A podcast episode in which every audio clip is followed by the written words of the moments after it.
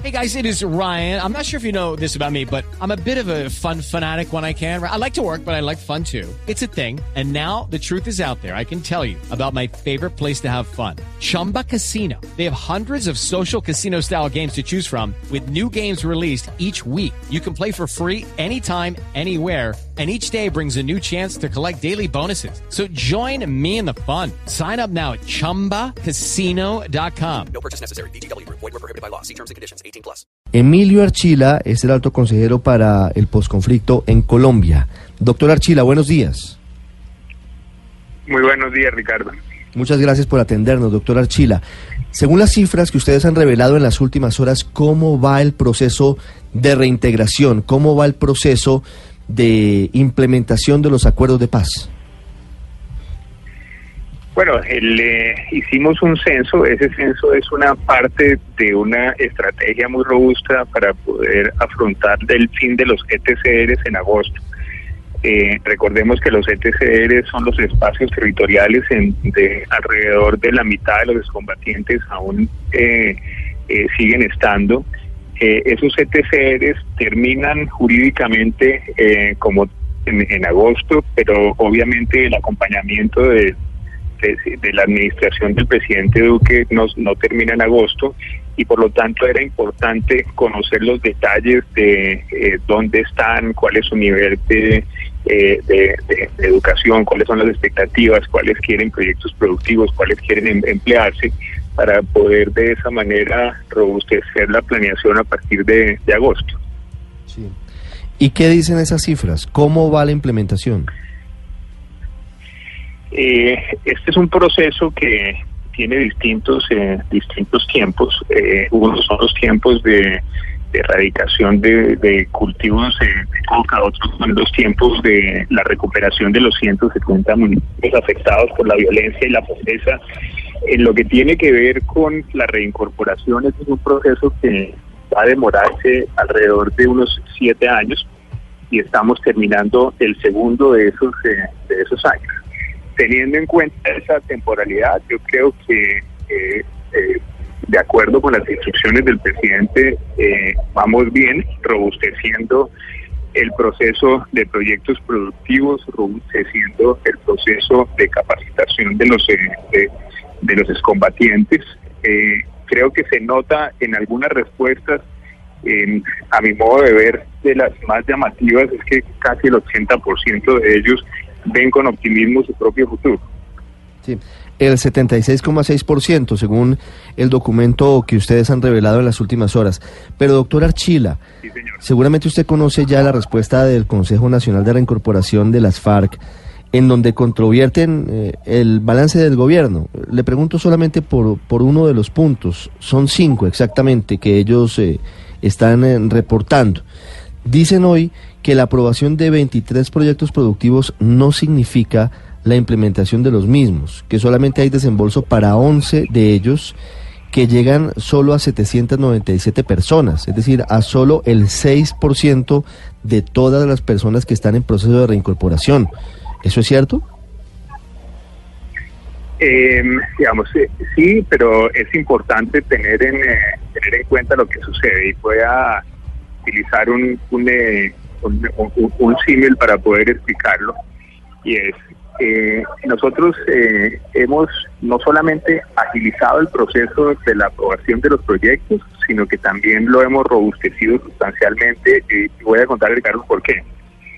Eh, la, el éxito de una, de, una empresa depende de, su parte eh, eh, técnica, pero principalmente de la parte comercial.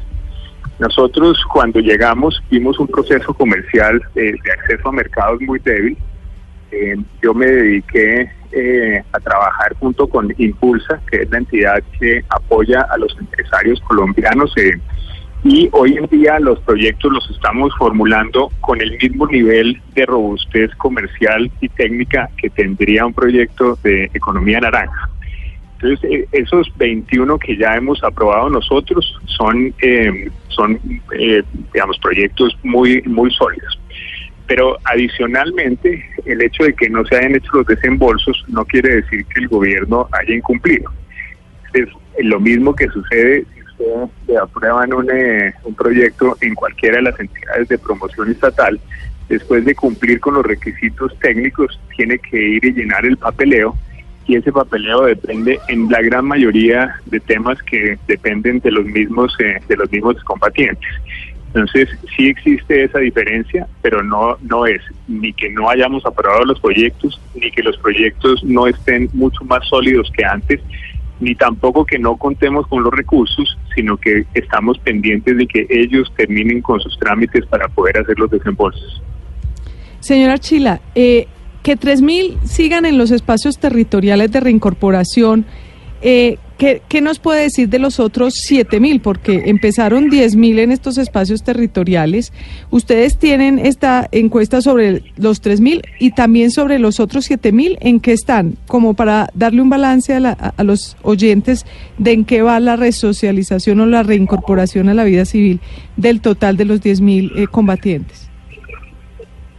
Muchas gracias, Luz. Muy buenos días. El, em, el, esos eh, esos 3.000 hay que sumarles como alrededor de unos eh, mil y punta más que no están viviendo en los SCR, pero que eh, están en los, eh, en, los, en los en los alrededores. De, del resto también tenemos toda la también tenemos toda la información y obviamente en la medida en que ellos lo sigan queriendo, como la gran mayoría lo están manifestando, el apoyo nuestro es también para con ellos.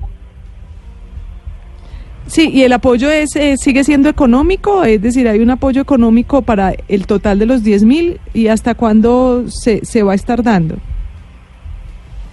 El, eh, efectivamente, el apoyo, entre otras, es económico, también eh, involucra, por ejemplo, una de las respuestas muy ilustrativas es que el número de personas de ellos que estiman que, les serviría tener algún apoyo psicológico se, incrementó respecto de lo que había sido originalmente en esta encuesta que hizo la Universidad Nacional.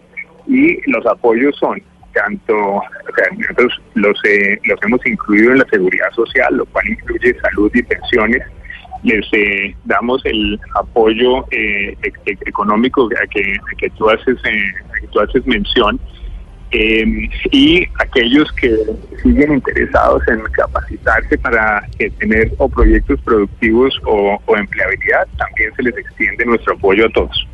Eh, doctora Chila, es que estamos con la noticia estos días de la salida de 12 desmovilizados de la de la espacio territorial de Valle Dupar que se fueron para La Guajira. El caso del niño que murió, niño que fue que fue asesinado por un ataque.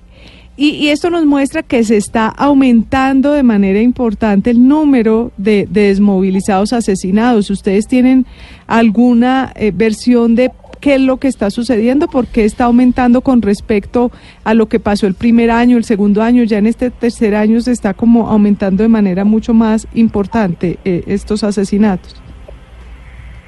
Eh, muchas gracias por esa pregunta para poder hacer algunas claridades. primero, eh, el, compromiso nuestro en la seguridad de ellos es un compromiso eh, muy fuerte.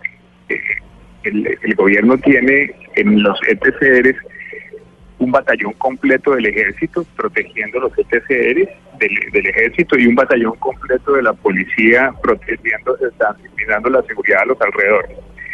Eso ha permitido que eh, no se presenten eventos tristes adentro de los ETCRs y en casi todos los, eh, los espacios, casi ninguno en los, eh, los alrededores. Eh, eso de, hecho ha sido resaltado sistemáticamente en los reportes de las Naciones Unidas como unas medidas de, de protección muy eficientes. Cuando algunos excombatientes se sienten amenazados, eso se lleva a la mesa técnica de seguridad. Esa mesa técnica de seguridad la presido yo directamente y en este momento no tenemos eh, no tenemos esquemas de seguridad que nos hayan pedido pendientes de, resolver y son un montonón los que hemos eh, provisto. obviamente uno no quisiera que, en ningún caso existieran eh, existieran eh, atentados contra contra ninguno de ellos lo que no lo que tal vez no comparto es que se hayan incrementado, sí han sido han sido más de los que uno eh, más de los que uno quisiera como le digo porque uno quisiera que, nunca hubiera ninguno.